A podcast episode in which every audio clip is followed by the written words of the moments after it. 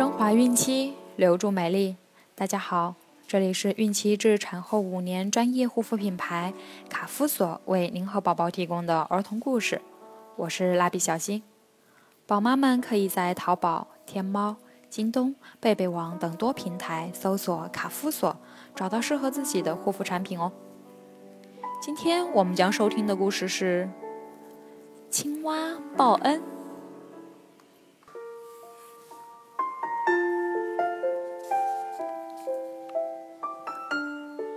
一天，一只老虎来到小溪边喝水，听到草丛里有什么东西呱呱的叫。老虎寻找着，原来是一只小青蛙。老虎说：“你凭什么叫的这么响？”青蛙说：“响怎么了？我个儿小，胃口可不小。”不信，咱们比试比试。老虎说：“比就比，谁败了就给剩的当点心。”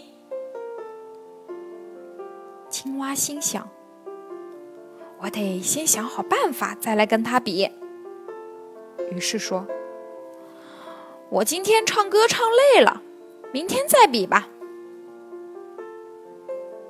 这时。溪边农田的主人来干活，青蛙请他帮忙想个办法。老人悄悄地给青蛙出了个好主意。第二天，比赛开始了，他们决定先比跳高。一、二、三，开始！数完，青蛙就跳到了老虎的尾巴上。老虎纵身一跃，跳得很高。可是，青蛙借着老虎甩尾巴的劲儿，比老虎跳得还高。老虎第一局失败了。他们又比跳河，青蛙又用同样的办法战胜了老虎。老虎怕被青蛙吃掉，拼命地往山里跑去。途中遇到了狼。狼听了老虎的话，说：“你上当了，青蛙哪有这本事？我帮你把它抓来。”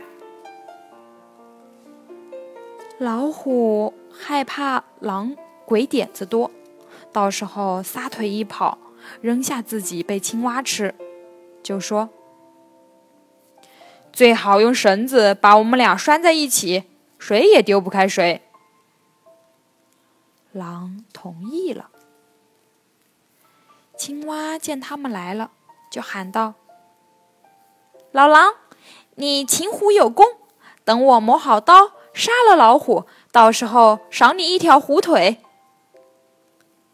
老虎大叫一声：“不好！”着狼腿就跑。后来，狼被老虎当成奸细吃掉了。青蛙很感激老人的救命之恩，就一直帮他在田里抓害虫了。小朋友们，老虎和青蛙比赛，谁赢了呀？好了，我们今天的故事就讲完了。卡夫所提供最丰富、最全面的孕期及育儿相关知识咨询，天然养肤，美源于心，让美丽伴随您的孕期，期待您的关注。蜡笔小新祝您生活愉快，明天再见。